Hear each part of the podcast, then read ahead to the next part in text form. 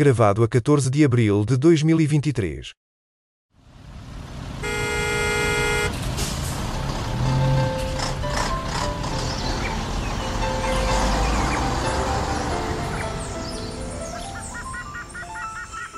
Triangulação do círculo. Leva-me contigo, meu amor. Leva-me contigo. Não me deixes aqui, por favor. Leva-me contigo. Adorei. Adorei. E tenho isso como ringtone do meu telemóvel para quando quero. Sabem aquelas pessoas que tu não queres que te liguem? Então, essas pessoas têm esse ringtone. Eu acho que isso já caiu em desuso depois da mais recente, do mais recente videoclipe do deputado do Chega, André Ventura, com os outros deputados do Chega a dançarem uma música. Enfim, É verdade. de Lula. Mas antes desse, houve o- esse famoso videoclipe do deputado do PSD eh, que veio dizer que ela é que se pôs a jeito, ela é que veio Uhum. pedir o favor lá. Eh, Como é que se diz? A presidenta da A ordem? bastonária. A bastonária. A bastonária. A dá- dá-lhe com o bastão. É que eles fazem. Ela fez-te convidada, foi isso que ele quis dizer. Exatamente. Ela deve ter aparecido lá, apareceu e disse: Olha, faltou aqui gente, venha lá, senhora. Pronto, já que não Bem, tem nada. Meus amigos, fazer. mas antes que isso se perca, eu vou-vos dar com o bastão porque eu é que sou o bastonário deste Ah, centésimo, uh, quinquagésimo quinto episódio da vossa triangulação do círculo. O meu nome é Max Spencer Donner. Ah, estou a falar-vos de Faro apenas por muito pouco tempo. É o fim do mundo. Eu sou Daniel Rocha e estou a fazer as malas para passar o fim de semana em Melides, que agora é a minha nova zona, é a Zona IN. Estamos todas a fazer as malas, pelos vistos. Mas Estamos onde é que tu estás, Daniel? Estou em Almada, ainda, Ah. ainda em Almada, porque depois vão perceber porque é que eu agora vou para Melides, porque uma Hum. celebridade também comprou lá a casa. Spoiler. É falso, ele nunca falará disso. Uh, E eu sou o Miguel Gramonte e ainda estou em Aveiro antes de ir ali para o norte de Espanha também passar uns diazinhos.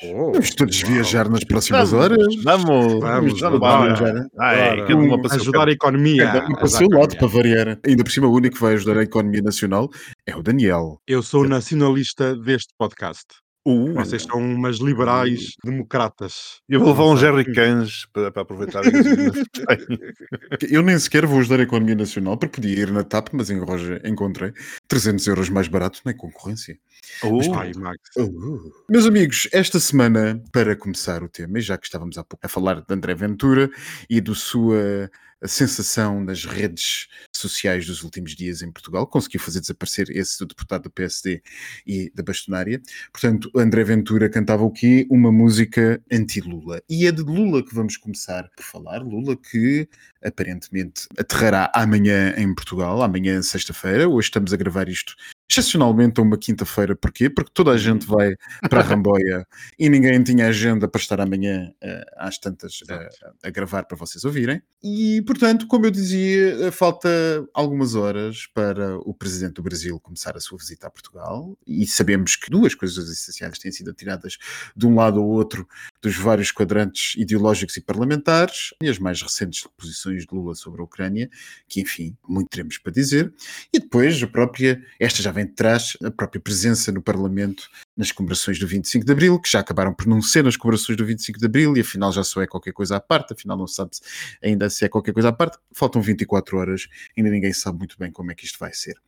A direita tem estado particularmente ativa na crítica a Lula, iniciou-se com uma crítica prolongada e contundente do Chega. Bom, enfim, isso já se estaria à espera, mas depois Lula teve talvez insensatez, eu diria insensatez, muitos discordarão, mas eu diria insensatez de fazer os comentários que fez sobre a questão da guerra na Ucrânia, o que fez com que o PSD tivesse a sua primeira oportunidade para ter algum comentário assertivo no caos político que foi os últimos meses e semanas em Portugal. Apareceu um senhor que já muito não víamos, Paulo Rangel, fez uma declaração ao país e que disse que o governo português, enquanto órgão de soberania responsável pela condução da política externa, através do seu primeiro-ministro António Costa e do ministro dos Negócios Estrangeiros, enfim, não se poderia deixar de marcar das, pelas vias diplomáticas adequadas, mas também publicamente, que é como quem diz, quando Lula cá estiver, alguém que lhe diga na cara, da afirmação de que a União Europeia a NATO e os Estados Unidos estão a fomentar e a estimular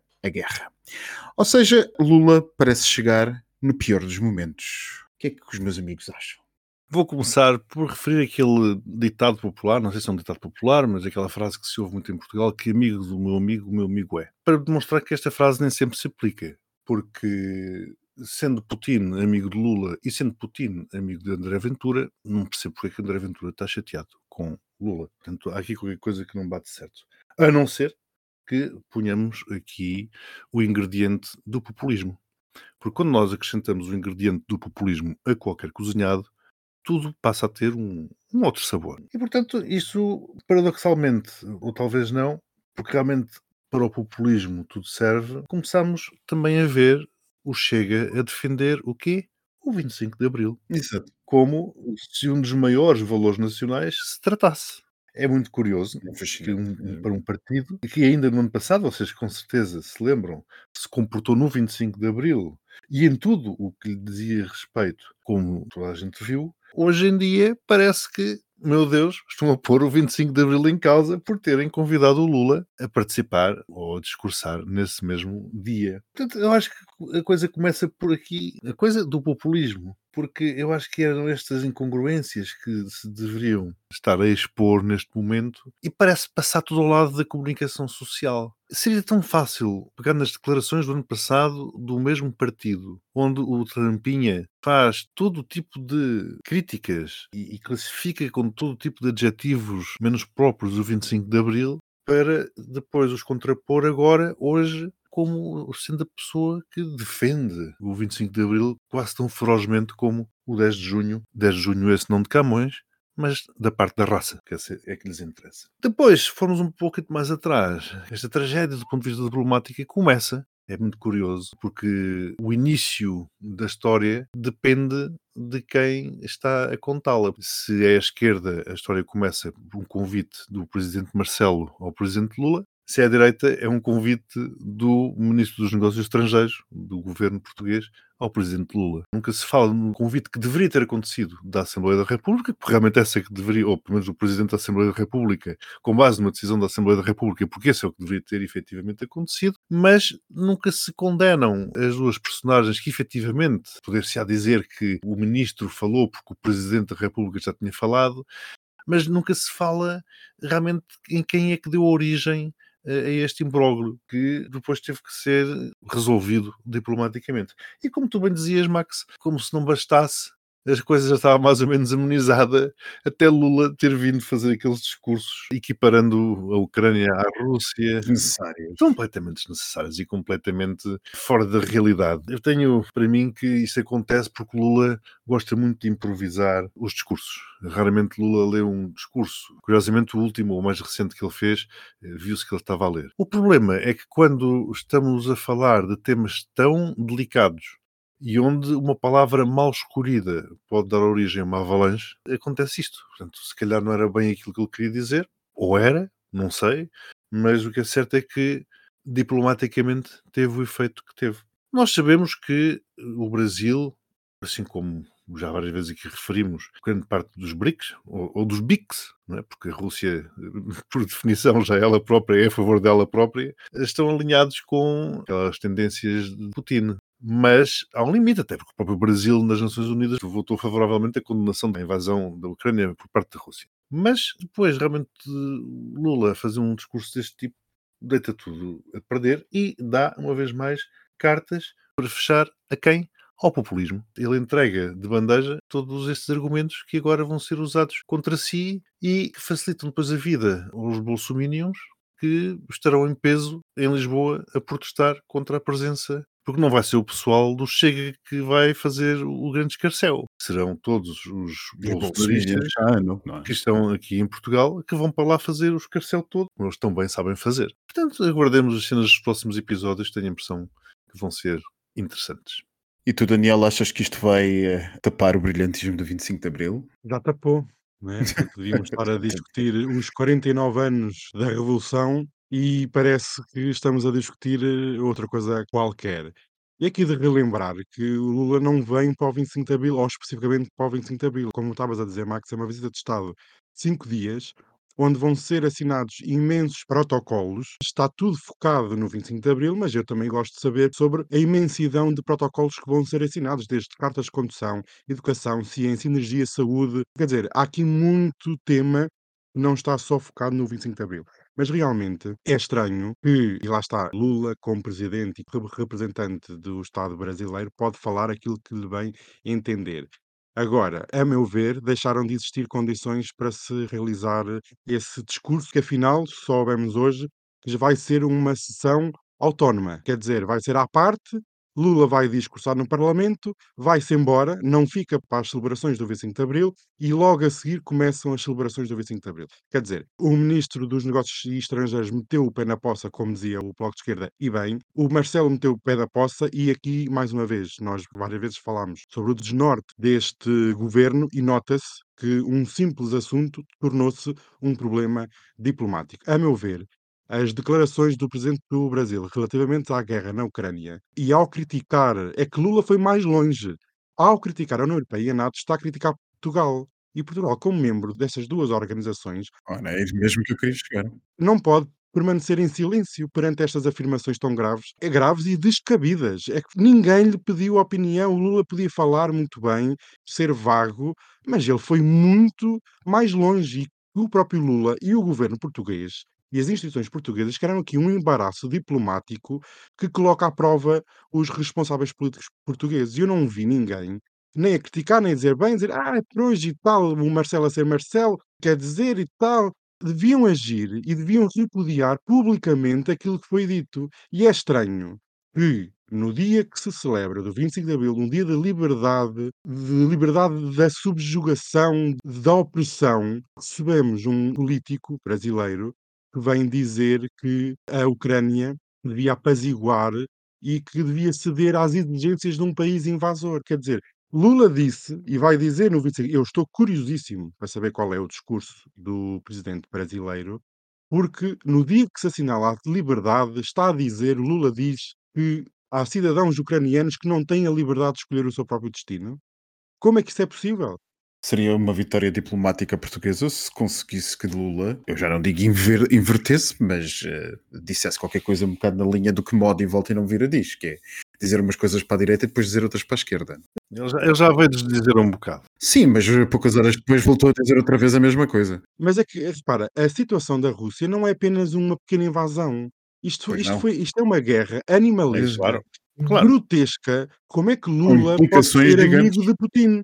Exatamente. Como é que pode ser? Como é que um país que se diz que tem na sua bandeira ordem e progresso, como é que pode dizer que a União Europeia e a NATO incentivaram a guerra?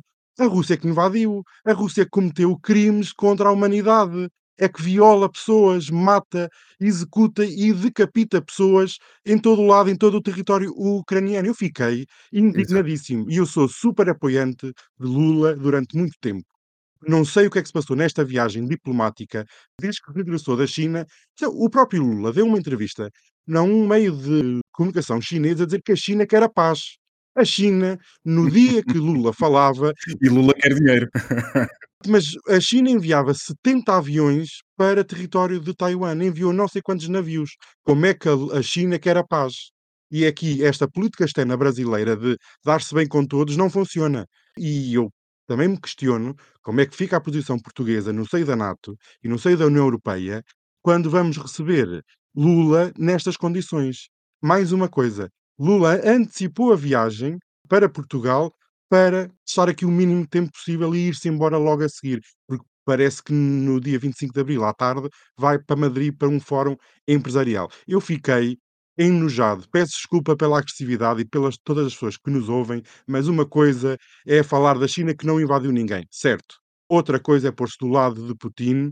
Esta guerra, aquilo as imagens que nós vimos, e como eu estava a dizer, é uma coisa agreste, agressiva, e eu não sei como é que isto é possível. Perguntou ao PCP, também está alinhado. Olha, o PCP eh, até disse que era muito bem-vindo. Aliás, vai ser muito interessante ver não apenas os discursos, mas também os comentários que vão ser feitos a esses discursos. Não é? Claro. Eu gostava de só aqui fazer um pequeno à parte que o Max e o Miguel falavam aqui do PSD. O PSD foi o último partido de direita a pronunciar sobre este assunto. O PSD, que se diz um grande partido de governação, teve aqui uma oportunidade perdida de se desmarcar da visão iliberal apoiada pelo Chega. Mais uma vez, o líder da oposição, que já Marcelo já é oficial, é líder da oposição, o Montenegro, aqui podia ter puxado do seu manto de estadista, de líder, mas não, mais uma vez caiu na, na esparrela e ficou cheio de lama para cima dele. Enfim. Mas em, em que sentido é que estás a dizer isso? Primeiro foi o último partido. Ah, sim, isso foi o último partido, de facto. Primeiro foi o Chega, depois foi a Iniciativa Liberal, depois veio o Reboque. A dizer que, eu peço desculpa se tiver a dizer alguma coisa de de errado, mas o PSD dizia que aceita a vinda do chefe de Estado brasileiro, eh, mas não na sessão solene do 25 de Abril. Ah, Sim, portanto, sim, veio dizer o quê? Isto. Pois, mas isso quer dizer, quando Marcelo o, o convida, porque essa é que é a grande questão. Quando Marcelo convida o presidente, está convidado.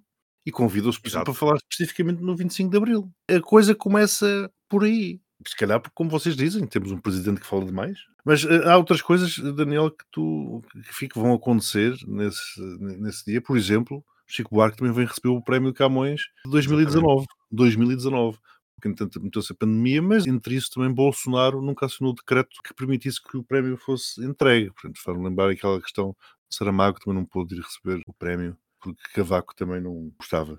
Mas já falei aqui em Bolsonaro, se tivesse Bolsonaro era a mesma coisa, porque continuava a ser amigo de Putin. Portanto, reparem, e isto falávamos Uma antes. coisa, exatamente.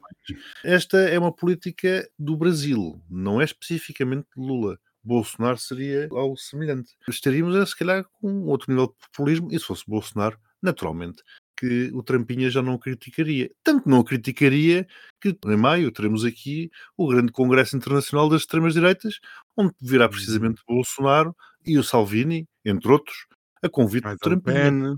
É, Exatamente, a convite do Trampinha. Portanto, não sei se vão haver protestos também, não faço a mínima ideia, mas este, este é que é o problema. E já agora isto dá-me um mote, O palco da moeda já vai estar pronto para isso ou só mesmo para as jornadas? possivelmente, mas dá-me mote para a questão dos 50 anos do PS, que eh, ouvi alguém comentar, foi um bom comentário, que o PS foi criado numa altura em que era preciso lutar contra o fascismo e hoje em dia o que é preciso lutar é contra o populismo. Isto para responder eh, às pessoas que dizem que o PS eh, já não é o PS antigamente, pois, pois não, nem o PS, nem todos os outros, porque entretanto isto mudou tudo radicalmente. E já que falamos 50 anos, não posso deixar também de assinalar os 50 anos que passaram sobre o terceiro congresso da oposição democrática aqui em Aveiro. Aveiro, Aveiro está sempre na história. É verdade, pelas melhores ou piores razões, mas, mas bastante. Bem, meus amigos, isto agora, eu com o tempo, isto connosco passa muito rapidamente, como sempre. Aliás, nós temos tido comentários de ouvintes nossos a dizer que o tempo passa demasiado rápido connosco, portanto, isto deve ser uma coisa boa, mas vamos despachar-nos para o próximo assunto que vos trago, que tem um bocado a ver com aquilo que nós estávamos a falar, os Bolsonaros da vida e os Trumps da vida. A Fox News falou-se esta semana, chegou a acordo num processo de difamação que lhe foi colocado por uma empresa enfim, este nome não deve dizer muito a muita gente. Dominion Voting Systems, mas eh, talvez eu vos recordar aquilo que Trump dizia na altura em que perdeu as eleições: The vote is rigged. Ou seja, eh, teria sido tudo aldrabado, como nós dizemos em bom português, e uma das razões para ser aldrabado teria sido a empresa de votações eletrónicas eh, recrutada pelo sistema eleitoral norte-americano. Ideia esta que foi levada e espalhada à exaustão pela imprensa de direita e de extrema-direita dos Estados Unidos. Ou seja, aquilo que sempre se pensou é que isto era uma mentira e que essa mentira teria sido espalhada como base para a alegação errada e falsa de que Trump teria ganho as eleições e que através de mecanismos como este, de uh, jogatanas como estas, ter-se-lhe retirado a sua vitória. Portanto, como eu disse, houve um acordo. O acordo porquê? Porque a Fox News do Sr. Murdoch tinha sido processada em mais de 1.200 milhões de dólares, uma quantia gigante, 1.200 ou 1.400, já não me lembro, perdoem-me a falta de memória. Mas o que é certo é que o acordo acabou por ser um acordo que põe fim ao processo em causa,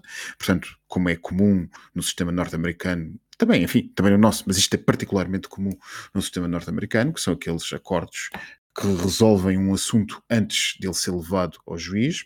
E, portanto, este acordo foi baseado numa verba de 785 milhões de dólares, cerca de 720 milhões de euros, que a Fox News terá que agora pagar à, à Dominion Voting Systems, ainda que não reconhecendo oficialmente ter dito mentiras. Se não estivesse dito, provavelmente também nada pagaria. O que é certo é que este acordo acabou por ser um acordo em que todos perdem, como todos os bons acordos, e que, por exemplo, a Fox News não é obrigada a informar o seu auditório de que mentiu, ao contrário do que normalmente costuma existir com as questões de difamação e de notícias erradas dadas pelos órgãos de comunicação social. Às vezes nós temos, por exemplo, aqueles em Portugal e no direito, nós temos aquelas situações em que direito de resposta ou até por imposição da entidade reguladora da comunicação social em um órgão de comunicação é obrigado a dizer qualquer coisa para clarificar o que de facto aconteceu. Esta situação não é isso que acontece. A Fox News admite apenas que de facto poderá ter havido uma ou outra notícia que deu que não era verdade, mas que isso são coisas que, enfim, são do jornalismo. Quem quer começar de vocês? Eu posso já começar dizendo que isto foi um dos maiores acordos sempre na história da justiça norte-americana, bem feita. Eu já tinha dito isto em off e vou dizer em on, porque realmente um dos lemas da Fox News é a América is watching e nós estamos todos a ver a Fox News e a ver a podridão que se passa por lá. E nós ficámos a saber que quer o dono e quer jornalistas escolhiam as notícias específicas que queriam passar, quer dizer, há aqui uma manipulação, uma adulteração da linha editorial e jornalística que, enfim, um pequeno pormenor, que é um pequeno, mas é um grande pormenor, que é este acordo é para evitar que a Fox News vá a julgamento. Exatamente. Se isto fosse a julgamento, isto seria devastador, porque iria haver um maior escrutínio sobre a estação televisiva e a sua ligação, quer a Trump, quer a outros grupos de extrema-direita e a outras situações que não seriam tão abonatórias. E acredito, se isto fosse a julgamento e nós conhecendo a América como é, o sistema judicial, isto ia ser penoso e poderia ditar o fim da estação como um todo. E não é à toa os representantes e os próprios jornalistas disseram que estavam satisfeitos por ter chegado a acordo com a empresa pôs o processo. Pois, claro, entre o fim e entre pagar 750 milhões de dólares, obviamente que eu escolhia sempre o dinheiro. E há aqui um ponto de não retorno, e espero que isto não seja caso único, que faça jurisprudência, peço desculpa se estou a utilizar mal o termo, que isto faça história, porque realmente nós precisamos pôr um ponto final neste espalhar de notícias falsas. E não só nos Estados Unidos, pelo mundo. Isto pode ser visto do outro lado também do Atlântico, na Europa e em Portugal, como vamos ter cuidado porque as coisas estão a mudar e podem mudar. Porque realmente as notícias falsas, o espalhar a desinformação é uma arma de destruição maciça. Nós temos sempre a ideia que as bombas destroem e os tiros matam, mas as notícias falsas destroem e matam pessoas. E destroem a sociedade, destroem a democracia e destroem todos nós. E acredito que haja aqui um ponto de não retorno e gostava de ver, por exemplo, o Facebook, o Instagram, o Twitter envolvidos nestes casos, porque são ferramentas, veículos para propagar este tipo de notícias. E é Ui, ui. curioso, como o Max estava a dizer, que eles não são obrigados a dizer que mentiram, mas a internet não esquece e vai ser também propagado por todo lado que eles mentiram. Portanto, vamos ver como é que isto vai Mas isso acabar. propaga-se mais lentamente. muito mal. Está bem, e é propagado por todo lado que eles mentiram e olha, e, e quem realmente vota neles está-se bem a borrifar para essas questões, porque é disso sempre Mas que se trata. pronto, mas eh, para, uma pessoa que vê a Fox News também está no Twitter, pelo menos a geração mais nova, e pode ter acesso a informação que não tinha através da televisão. Há sempre uma esperança, amigo, sempre. Pois há, mas eu não estou a ver uma pessoa deixar de ver, um, um espectador, um telespectador da Fox News deixar de ver o canal porque ele foi condenado nestes 750 Ai, não. milhões. Portanto, Não, claro que não. Ou, ou porque mentiu, indo um pouquinho mais à frente. Portanto, é o que eu digo. Vale Eles vão, eles vão dizer, "Ah, Biden também mente, os democratas Claro, também mentem claro. e a é CNN uma também mente. mentira. Porque mente, porque mente, a CNN mente. E os outros órgãos de comunicação manipulam a realidade. Não é só de um lado, é de todo, é como um todo. Vivemos numa Tá bem, isso manipulada. sempre vivemos. Isso sempre foi assim. Desde o Ah, início dos agora tempos. pior. Mas o que é certo é que, ao contrário do que acontece em Portugal, pelo menos há uma linha editorial clara nos meios de comunicação nos Estados Unidos da América, em que nós sabemos quais os valores, porque eles se regem. Está escrito, é assumido. Este jornal é um jornal de direita. Ponto.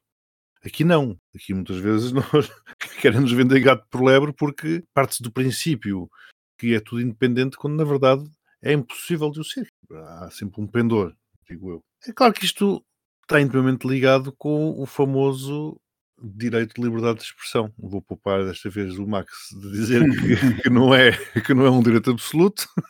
Eu já disse e vou, vou dizer até o final dos meus dias. Exatamente. Não há, não há maneira de isto entrar na cabeça do pessoal. Ao contrário do que grande parte da população possa pensar, o direito de liberdade de expressão não é um direito absoluto, portanto não se sobrepõe a muitos dos outros direitos. Aliás, ele, ele termina quando, olha, por exemplo, o direito à verdade começa, a barreira é bastante clara, e isto também está um pouco relacionado com um comentário que eu fazia aqui na semana passada, no episódio anterior, onde referia que o Jornal Sol, quando deu a notícia sobre, julgo que foi sobre o tema LGBT que nós, que nós comentámos, tinha impedido os comentários dos leitores. Precisamente porque é muito fácil começar a inventar coisas e entrar-se por caminhos que da verdade pouco têm a ver. E a facilidade com que se propagam informações falsas é assustador. Na internet, nomeadamente, é assustador. E agora, se calhar, metendo aqui uma foice na seara alheia, isto com inteligência artificial, o futuro não é brilhante. Se calhar ainda, ainda vamos cavar mais o buraco, porque, como também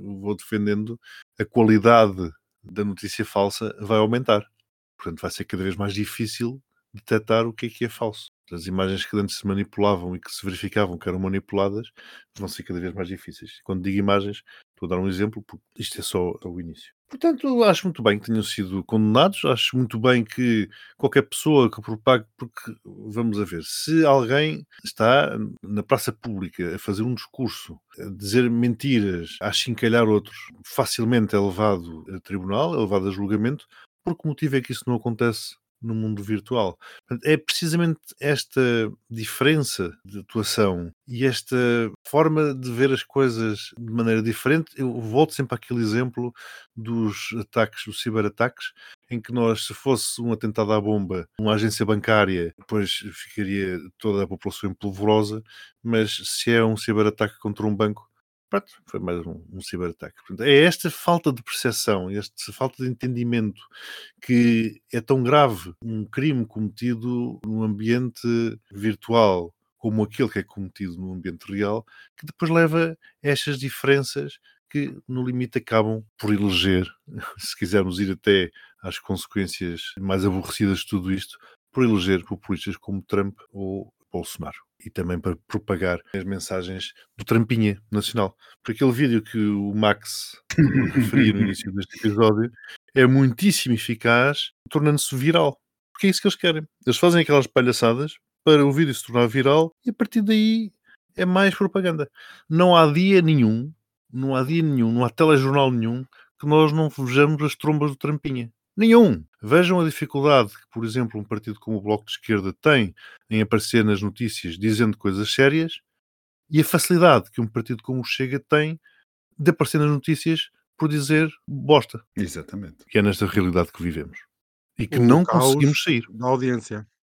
Bem, meus amigos, e por, por falar em bosta, está na altura de passar para mais alguma bosta feita por uh, Putin, e com isto entramos no nosso usual terceiro tema, que é sempre dedicado, eh, ou que nos propomos que seja sempre dedicado a uma notícia LGBT, ao que tem a ver com a comunidade LGBT desta semana.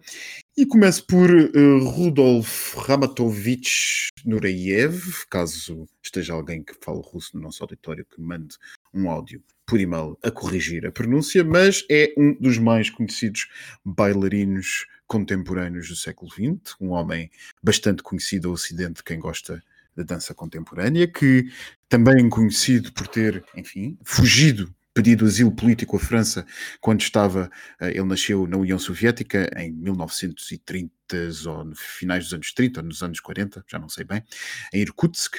E um dia, numa viagem em que estava justamente em que tinha ido à França para dançar, pegou de si e no aeroporto de Le Bourget pediu asilo político às autoridades francesas que lhe deram. E foi aí que Nureyev viveu até aos anos 90, bastante ativo não apenas na dança, mas também no ativismo LGBT, dos direitos LGBT. O bailarino, ator, dançarino acabaria por morrer nos anos 90, vítima de complicações associadas ao HIV e depois à SIDA.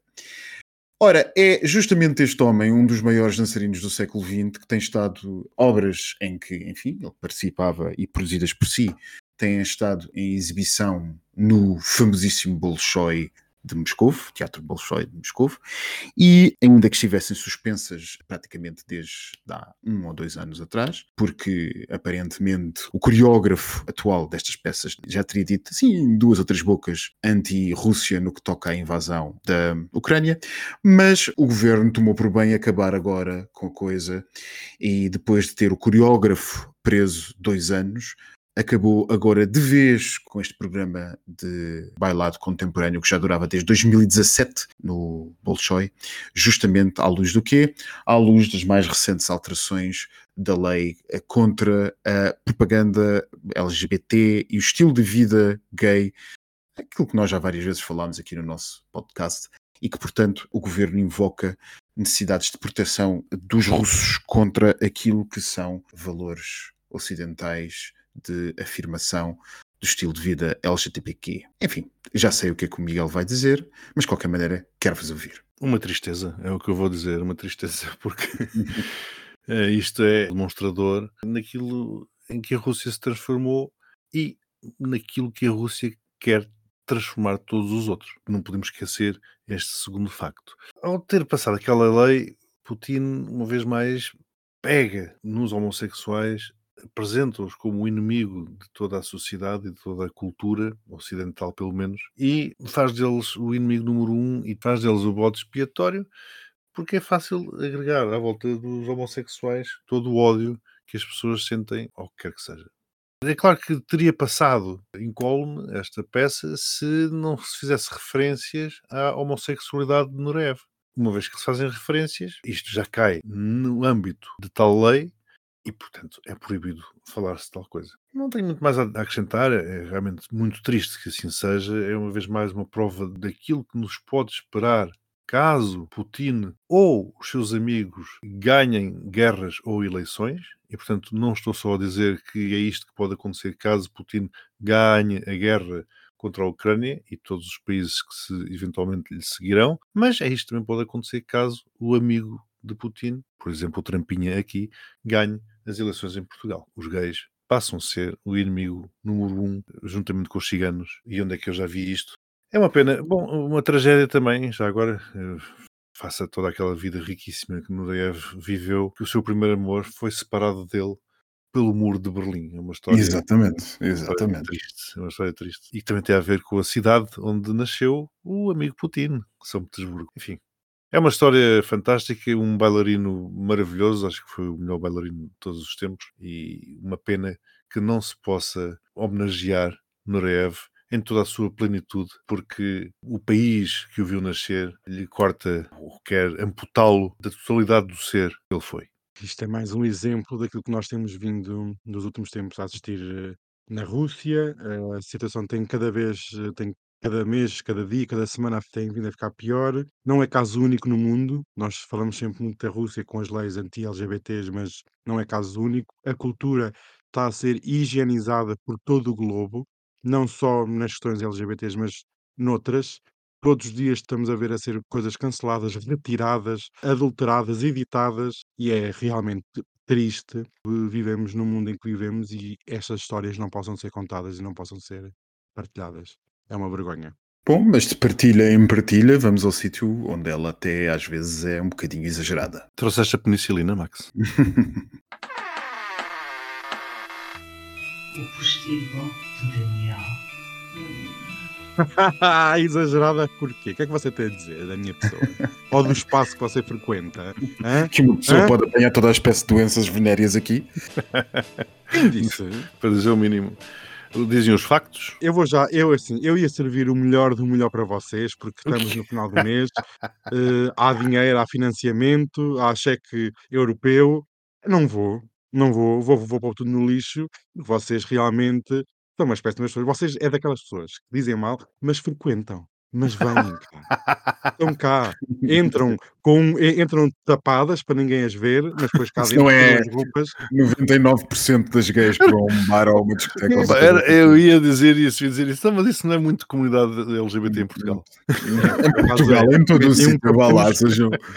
Sejamos sinceros e não vamos espalhar fake news, não é? Que aqui não há fake news, aqui só há verdade. E a verdade há só uma, não há mais nenhuma. É a minha e- e a do postigo. Portanto, habituem-se, como dizia o Primeiro-Ministro. Lá está, o postigo chegou à pós-verdade. Lá está. Já Isto- pós-verdade. é que super é- moderno, super moderno. É engraçado agora ver, falei no António Costa, é engraçado ver essa entrevista em outubro ou novembro e agora parece um cordeiro.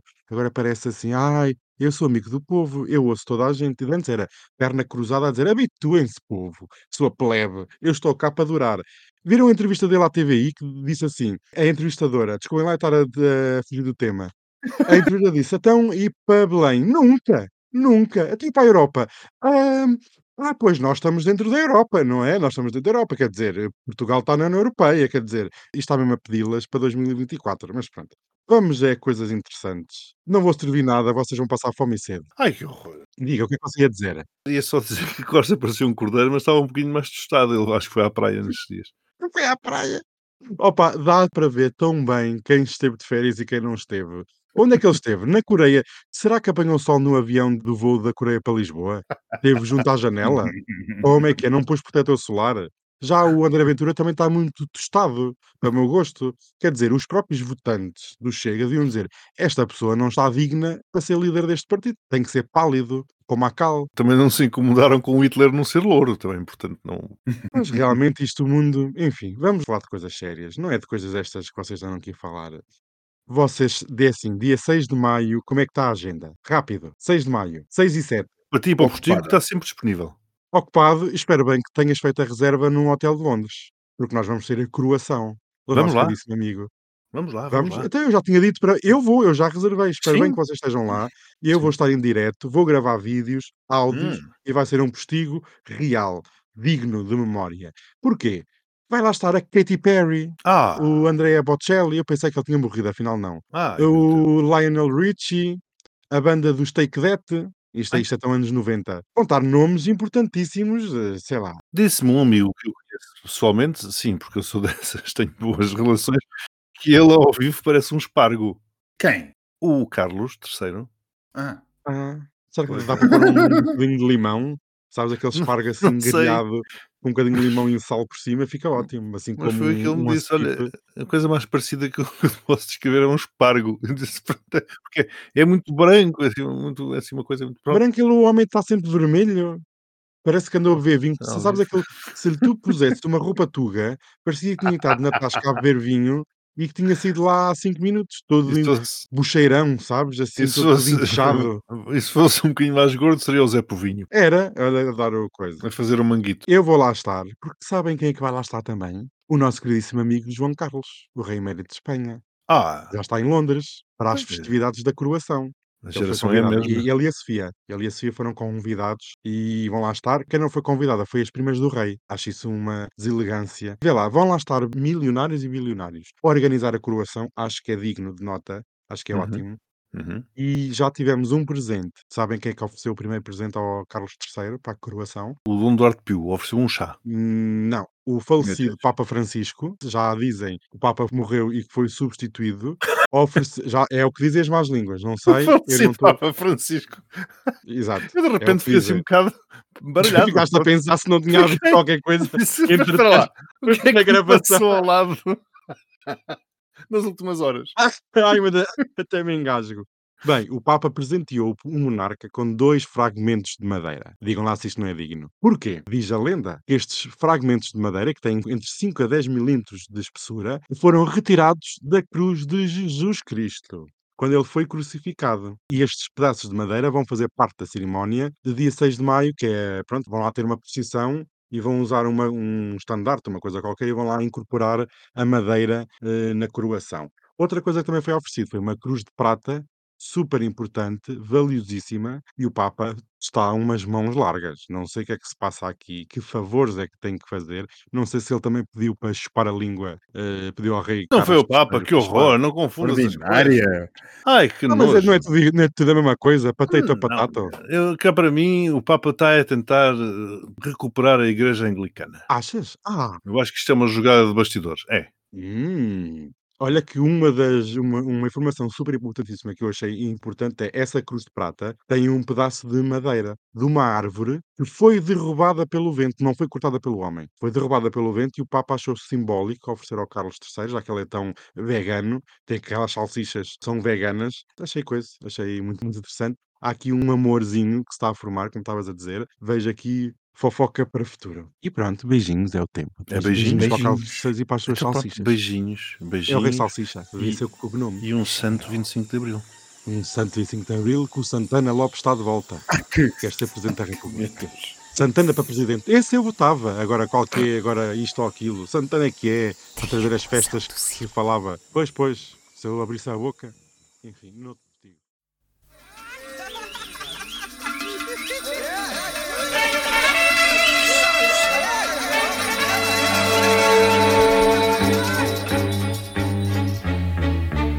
importa sol ou sombra, camarotes ou barreiras, toreamos ombro a ombro as feras.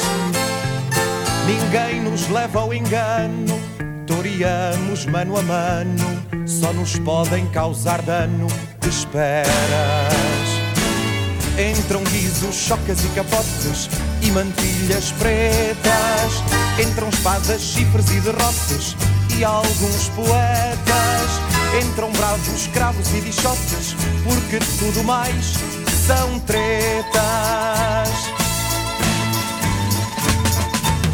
Entram vacas depois dos forcados que não pegam nada. Soam brados e olés dos nabos que não pagam nada. E só ficam os peões de brega cuja profissão não pega. Com bandarilhas de esperança afugentamos a fera. Estamos na praça da primavera. Nós vamos pegar o mundo pelos cornos da desgraça e fazermos da tristeza graça.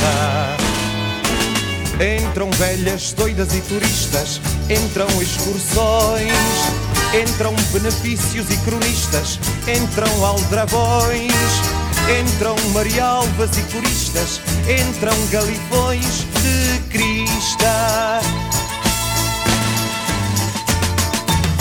Entram cavaleiros à garupa do seu heroísmo. Entra aquela música maluca do passo-doblismo. Entra a aficionada e a caduca, mais o cenobismo e cismo.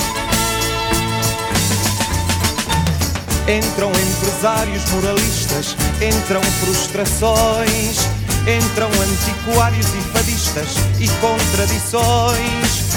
E entra muito dólar, muita gente que dá lucro aos milhões.